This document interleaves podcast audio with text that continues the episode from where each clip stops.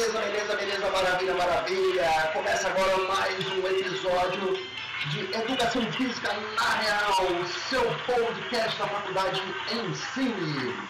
Beleza, eu sou o professor Sérgio Carvalho Júnior estamos mais uma vez juntos para discutir um pouco do mercado da educação física. Hoje nós vamos debater o mercado de formação, então nós vamos falar sobre as faculdades, né?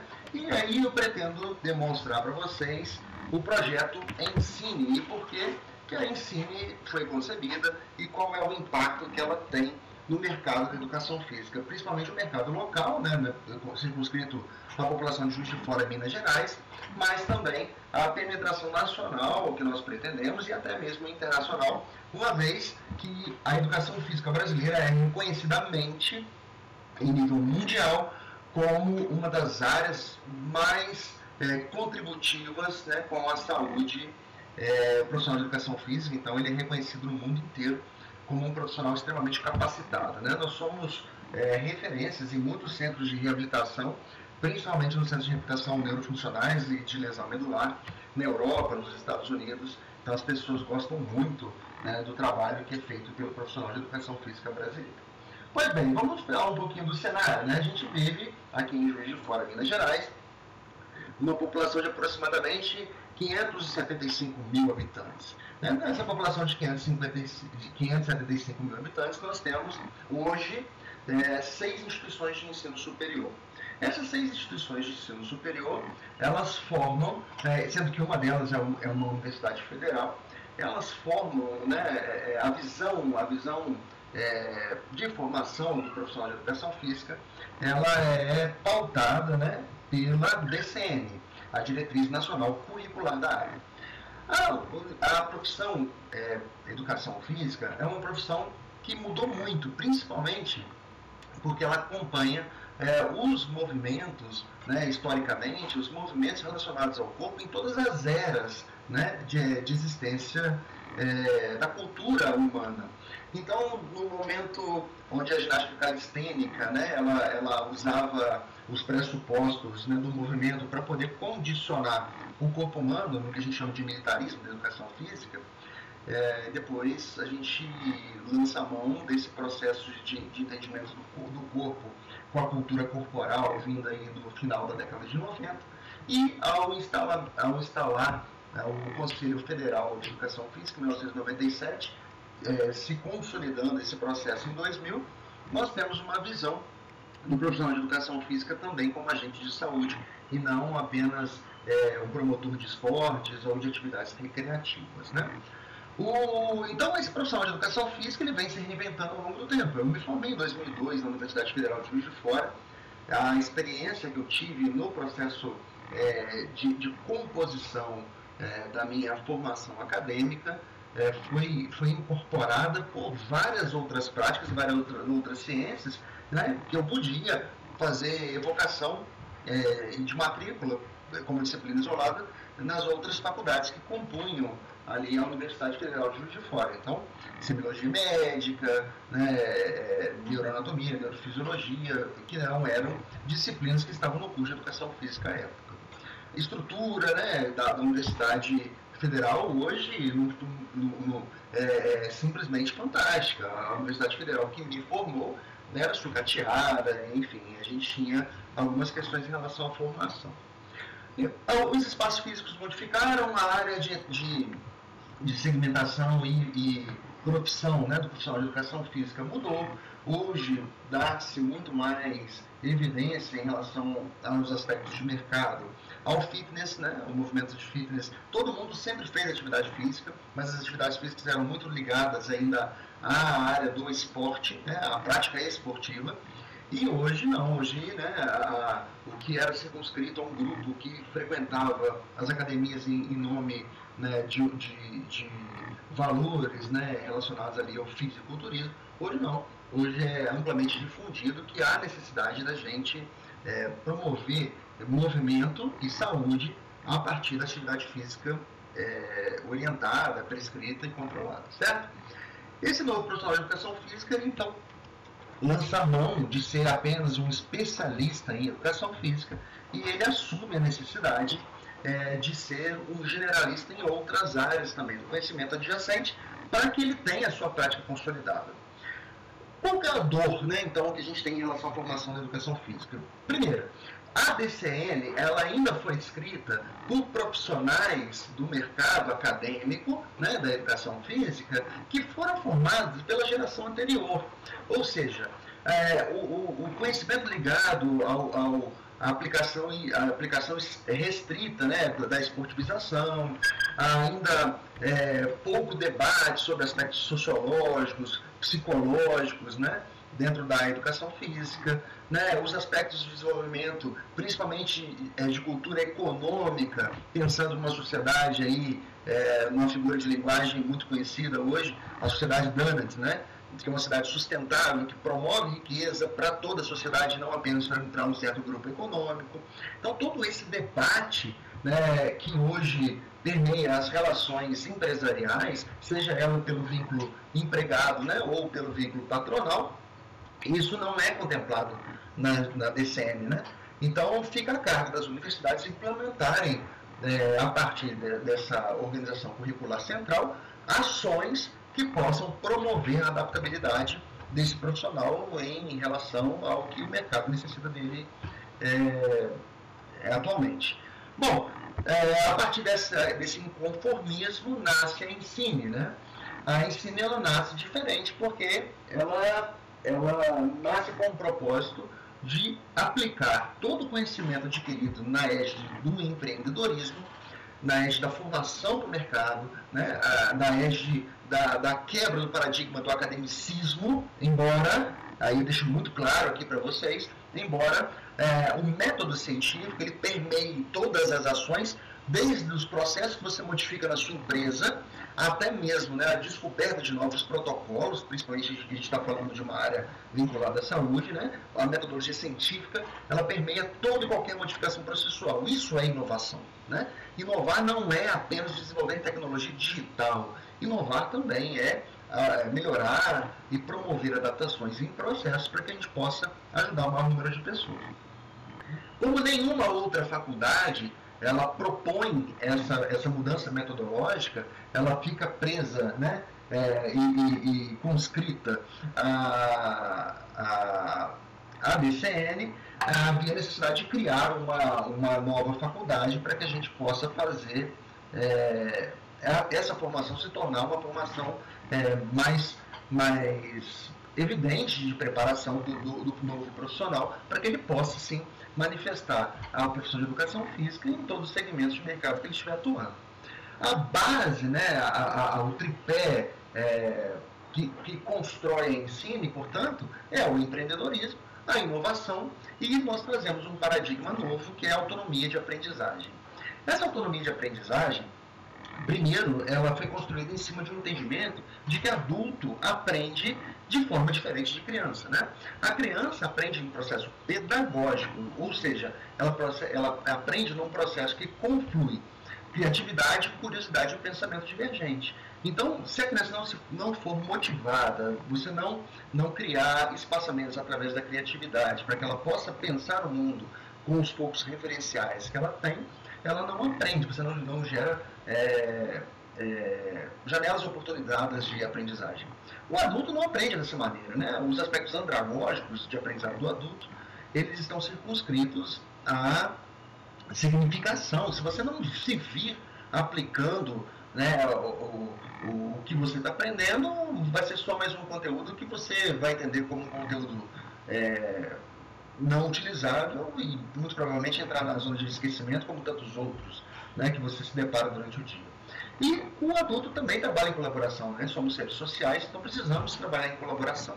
Seja a colaboração do ambiente de trabalho em si, ou com uma colaboração social, né? como o meu trabalho impacta na sociedade. Então, a partir desse tripé, inovação, empreendedorismo e autonomia de aprendizagem, a Ensine propõe um método próprio, que foi desenhado para a Ensine, né, num processo inovador, onde lá o semestre é dividido em ciclos de aprendizagem, você tem um, um, um desenvolvimento do conhecimento numa linha é, que nós, nós batizamos como aprendizagem assimétrica, né? É, então, essa estratégia didática assimétrica de aprendizagem propõe que, com menos tempo de exposição aos estímulos, o aluno aprenda muito mais. A partir dessa, dessa, dessa ideia é, né, de, de autonomia, esse, isso é estudado no ramo da, da, das ciências né, da aprendizagem, das neurociências da aprendizagem, como eutagogia, né, a capacidade que nós temos de, de organizar o nosso próprio tempo, organizar a nossa própria aprendizagem, é, nós evocamos é, uma forma de construção do conhecimento que a gente chama de conhecimento just in time. Né? Por exemplo, gente, é, se você está aí na sua casa, você vai tomar um banho, aí você abre o chuveiro, pá, queima a resistência, você não sabe trocar a resistência do chuveiro. O que, que você faz hoje? Sejam sinceros. Você vai ao YouTube, né, como trocar a resistência do chuveiro, vai aparecer para você um videozinho de um minuto, um minuto e pouquinho, né, com, como um tutorial para o que você tem que fazer. Então, se você aprende aquilo que você precisa no momento que você precisa, por que, que a academia tem que ser diferente? Certo? Então, esse aspecto eutagógico, né, essa eutagogia na aprendizagem, essa, esse ordenamento por autonomia, você determinar o seu ritmo de aprendizado, ele permeia as ações de ensino daqui na Ensine. Outros conceitos chaves, né, como a inovação, ela visa melhorar os processos de aquisição de competências. Competências são as ferramentas que nós usamos. Né? Então, se eu, se eu desenvolvo uma boa oratória, eu desenvolvo uma competência de falar em público. Né? À medida que eu, vou, que eu dou a primeira palestra, a segunda palestra, a terceira palestra, palestra, falando em público, eu desenvolvo mais habilidade de uso dessa ferramenta. Então, competências são as ferramentas que eu vou utilizar para modificar o ambiente que eu vivo e no mercado de trabalho, né? E as habilidades são as maneiras de aplicar essa ferramenta para que ela se torne mais otimizada. Na ensino, nós prezamos pelo desempenho. Então, nós temos essa metodologia inovativa que é um desenho onde a gente abusa né, da, da utilização das metodologias ativas, mas também das metodologias ágeis, das imersivas e das metodologias quantitativas. Afinal de contas, o processo de aprendizagem tem que ser verificado. Né? Para essa verificação, a Ensine adotou e lançou é, um, um, um novo olhar sobre o processo de avaliação proposto por Keller, onde cada momento, né, cada, cada unidade de ensino, cada, cada momento que o professor esteja com a sala de aula, é um ciclo completo. Né? Ele tem a informação e também a sua avaliação. A gestão estratégica, então, ela se faz necessária, né? Para que eu tenha uma segmentação dos assuntos a partir da proposta curricular. Para isso, a Ensine também revisita um processo de um grande amigo do Piaget, a galera aí da, da, da, que já passou pela universidade em relação à formação conhece um dos grandes teóricos, né, um biólogo, Piaget, que estudou o desenvolvimento da aprendizagem à luz do desenvolvimento neurológico, né, da formação do estado de maturação neurológica, e ele tinha um grande amigo, Benjamin Bloom, que desenvolveu os aspectos taxonômicos. O que é uma taxonomia? Uma classificação é, hierárquica né, sobre alguns, alguns, alguns fazeres. No caso aqui da, da, da estratégia de aprendizagem, ele, ele, ele cria uma matriz cujas colunas são é, é, aprendizagens chaves. Né? A partir desse método Keller, combinado com, com a, o, o, fazer, né, a curadoria do conteúdo à, à luz da taxonomia de Bloom, a gente desenvolve um projeto de gestão em guarda-chuva, onde esse guarda-chuva invertido faz com que todo o conhecimento é, atribuído a cada uma das disciplinas que compõem o currículo seja, de fato, integrado. Assim, o aluno é, consegue enxergar a aplicação daquele saber no mundo prático. Então a gente deixa aquela parte do conhecimento que é imutável, né? Por exemplo, é, o nome e a classificação dos ossos, né? É, quantas câmaras tem no coração e quais são as suas funções. Isso já está consignado, isso o aluno não precisa do professor para aprender. Ele pode ter acesso a um livro, né? desde que ele seja bem orientado. Ele vai aprender esse conteúdo. Ele precisa do professor para aplicar né? dessa nova ferramenta. Uma vez que eu sei, que eu conheço como eu faço para utilizar disso meu, dessa nova ferramenta no meu dia a dia? Para isso, nós fizemos um processo inovador em relação à gestão de excelência. Né? Onde o produto ele é verificado aula a aula, os processos são aferidos né, e ajustados aula a aula e as pessoas são o nosso principal ativo. Por quê? O, o human mode, né, esse modo humano ainda é o grande é, é, é, modo motor né, de movimentação de toda qualquer modificação. Se eu não invisto em pessoas, é muito provável que eu não tenha é, modificação significante nenhuma, tanto do ponto de vista socioeconômico quanto de criação de mercados. Essa inovação, portanto, ela passa de uma renovação é, desses processos de forma ágil. Por quê? Eu não posso criar mais um aluno que viva expectativa de ser um dia. Né? Imagina o seguinte, aquela pessoa vai tomar um analgésico hoje porque ela bebeu uma cerveja e ela acha que no dia seguinte terá uma dor de cabeça. Então ela toma um analgésico preventivo. Ok? O conhecimento não pode ser mais assim, principalmente em nível de formação universitária. Né? Eu não posso falar para você, aluno, junte todo esse conhecimento que você viu na disciplina tal, na disciplina Y, na disciplina Z, e quando você se formar, você vai aplicar. Isso não faz mais sentido. Não faz sentido porque a nossa, a nossa necessidade hoje em relação ao conhecimento é just in time. Eu preciso do conhecimento para aplicar agora. O que, que eu faço com isso agora? Né? Eu crio novos entendimentos, eu crio bases de, de aquisição de novos conhecimentos, eh, conhecimentos, mas também eu crio é, aplicação. Eu preciso me ver fazendo. Então, essa, essa, esse mecanismo ágil faz com que a gente facilite demais o processo de aprendizagem. E outra coisa que a gente não lança, é, no, que a gente na verdade lança uma luz, é revisitar as funções cognitivas. Né? O último salto quântico de modificação é, é, morfológica do cérebro ocorreu quando o homem começou a dominar o fogo e cozinhar a carne animal. Né? Cozinhando a carne animal, ele começou a ter acesso a proteínas de cadeia mais longa, e logo, por conseguinte, os aminoácidos essenciais, fazendo que a plasticidade cerebral mudasse. Desde então, o homem aprende pelas mesmas vias neuronais.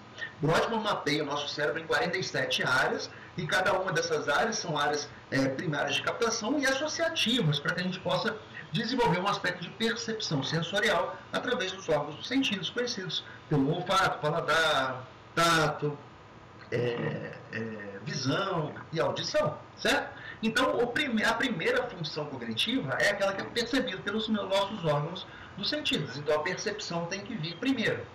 Fato é, se eu, no momento do ensino-aprendizado, né, é, tiver vários concorrentes perceptuais, por exemplo, agora você está me ouvindo, né? Se você estivesse me ouvindo e eu projetando um escrito, você deve, é, dividiria a atenção entre o que você escuta e o que você vê. Então, eu tenho uma concorrência na percepção.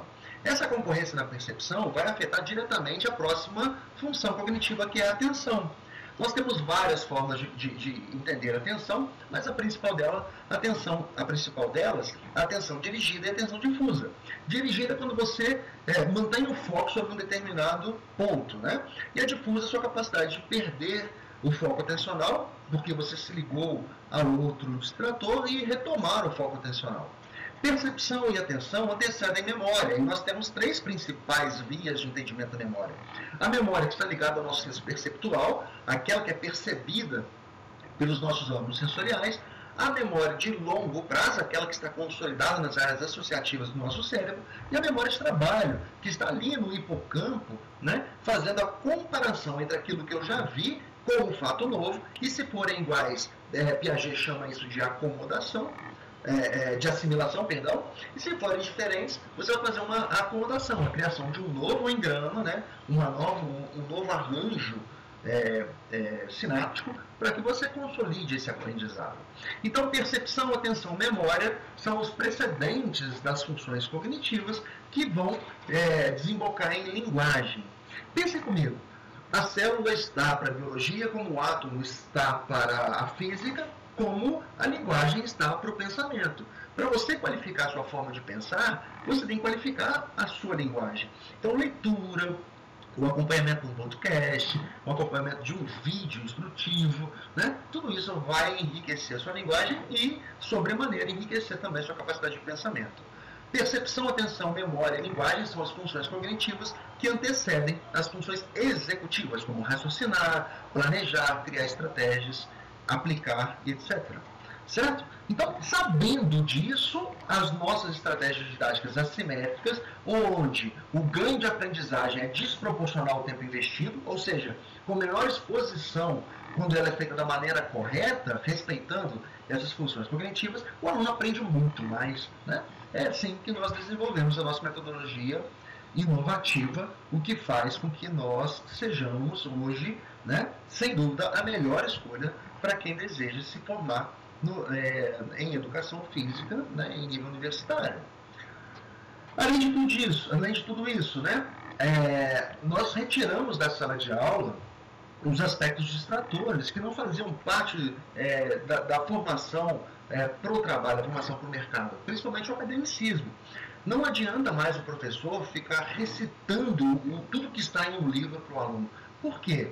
O livro, ele, principalmente o livro né, que, que debate um tema de forma didática, ele, ele, ele, ele apresenta o conteúdo de, em todas as suas nuances. Né? Ou seja, ele percorre toda a zona taxonômica que Bloom é, desenhou para a gente. Então ele vai lá da, da, primeira parcela, que é o memorizar, à última coluna, que é o criar. Né? Então, eu não preciso, o aluno não precisa de toda essa informação ao mesmo tempo, ele precisa de fragmentos dessa informação para resolver os problemas dele naquele momento. A função do professor em nível de mentoria e não em nível de professar o conhecimento é justamente isso. Né? Separar o conteúdo, fazer a curadoria do conteúdo que seja aplicado para aquele momento. Outra importante é, intervenção que nós fizemos no lançamento da Ensine é a ideia da formação T-shaped, né, do profissional em T, onde ele seja é, especialista, sim, ele domine profundamente a área de conhecimento que ele estuda, a educação física no caso, mas que ele também saiba onde buscar as soluções para vários problemas que não são das suas habilidades principais, ou seja, ele seja generalista em outras áreas do conhecimento. Para isso, o, o, o, fator predominante né, no nosso modelo é o, a cultura que envolve empreendedorismo não só apenas né, a capacidade de você organizar o foco empreendedor, mas também de tudo que o constrói, como o marketing, o marketing digital, o marketing de rede, os relacionamentos, o desenvolvimento do produto, enfim. Essa cultura empreendedora, ela está literalmente é, alavancando o nosso processo de gestão estratégica aprendizado-aprendizagem. A, a, a, é, aplicada à aprendizagem, né? o nosso processo de gestão estratégica aplicada à aprendizagem. Por quê? Porque ele desenvolve as habilidades básicas né, que o mercado mais precisa, ou soft skills, está né, tá na moda de debater. Por exemplo, a primeira, o primeiro soft skill mais é, desejado pelo mercado é a capacidade de você resolver conflitos, né? lançar mão de uma, de uma comunicação não violenta, é, ser capaz de criar um processo de arbitragem, mas também de defender o seu ponto argumentativo com subsídio técnico. Depois vem a criatividade. Criatividade sem pensamento lógico também não tem eficiência. Mas né, se você não é capaz de buscar soluções criativas, você replica apenas ah, as soluções que já foram aprendidas anteriormente e elas talvez estejam defasadas na resolução de problemas mais contemporâneos. O terceiro seria o fit cultural. Né? Você consegue se adequar ao, local do seu trabalho, ao local do seu estudo, o que você entende como valores e processos éticos, eles correspondem aos valores e processos éticos do local onde você frequenta, trabalha ou estuda. É, é essa flexibilidade em relação a, a, ao seu posicionamento e, e, e, esse ajuste de expectativas em relação ao local que você trabalha ou que você estuda é muito importante. A análise de dados, né? Eu disse mais cedo que o método científico ele permeia todas as ações que nós tratamos, tanto do ponto de vista acadêmico, quanto é, do ponto de vista de melhoria de processos de trabalho.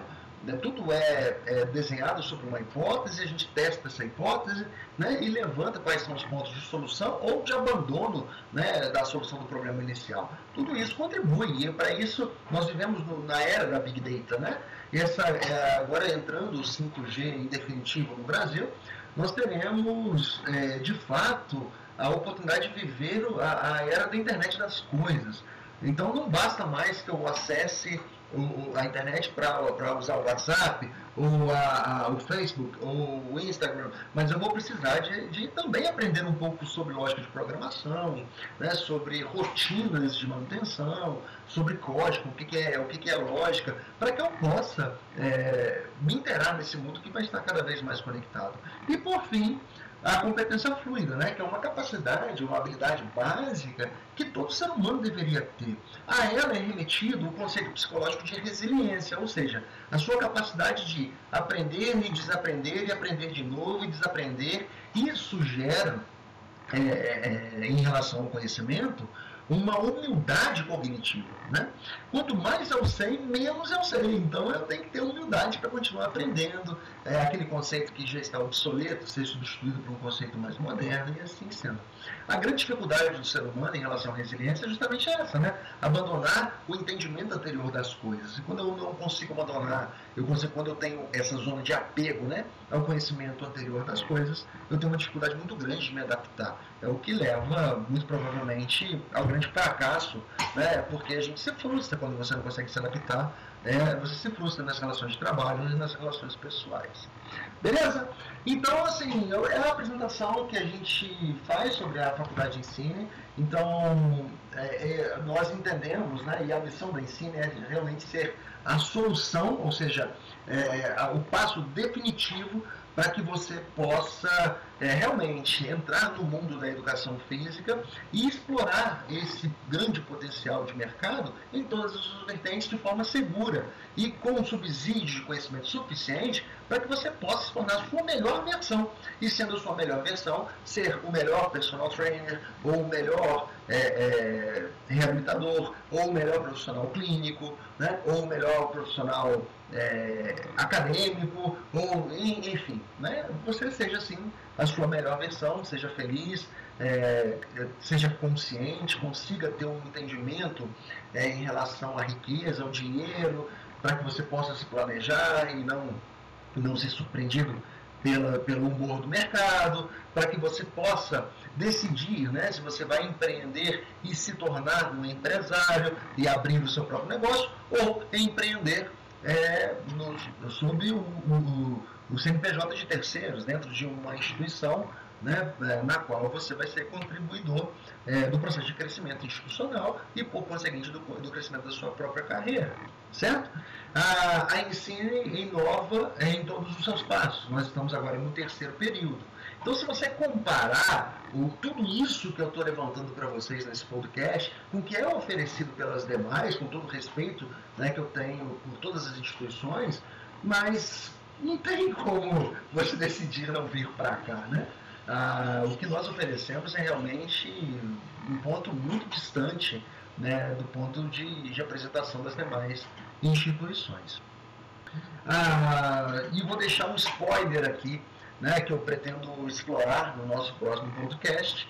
É, o CBO, o Código Brasileiro de Ocupações, é, no, caso da educação física, na, no, no, Código 2240, nós ganhamos mais um é, é, código, né, que é o 224041, é, que é o profissional de educação física da saúde.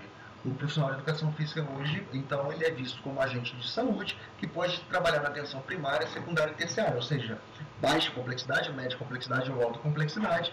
Assim, é, nós precisamos formar esse futuro profissional de educação física, né? Então, a Ensine é a primeira faculdade de educação física a lançar dentro da sua grade, sua matriz curricular, a formação desse profissional de educação física para a área da saúde. Então, nós teremos uma clínica escola, né, já está sendo. É, é, o projeto já está pronto, nós já estamos em fase de implementação e quando os nossos alunos chegarem ali próximo do sexto período, eles já botam a mão na massa, já vão para a clínica escola aprender a ser né, os profissionais da saúde que tanto desejamos. Nós também, para a galera que gosta muito do esporte, nós também temos é, um projeto muito ambicioso, que é o projeto de fomentar o alto rendimento esportivo. Né? Então, as nossas oficinas de alto rendimento também já estão em processo de implementação. É, o grupo Apogeu, que é um dos é, é, sócios, né, donos da Ensine, é, tem um acordo com o Clube Olímpico, então está havendo uma reforma do Clube Olímpico e lá funcionará as escolas de esporte, né, para que a gente possa é, é, nutrir é, o, o, o, desporto local, regional e nacional, de Fora, uma vez que é celeiro de grandes atletas, né, é, que já, já brilharam pelos palcos esportivos mundo afora. Então, esse spoiler eu espero que seja extremamente agradável aos seus ouvidos e que você venha conhecer um pouco mais da Ensine. Você pode nos conhecer através do nosso site, ensine.edu.br é, ou faculdadeensine.com.br. Pelo Instagram, nós temos o perfil da Ensine e também o perfil da Educação Física. É, Educação Física Ensine no Instagram. Você tem. É, também a oportunidade de ver os cursos de pós-graduação que nós ofertamos e os nossos outros cursos que fazem parte é, do rol de cursos da faculdade em si. Pois bem, eu sou o professor Sérgio Carvalho Júnior, eu agradeço demais a companhia de vocês. Esse é o Educação Física na Real, seu podcast da faculdade Ensine, a Faculdade de Educação Física, que te leva muito além do óbvio. Um abraço, até o próximo episódio. 会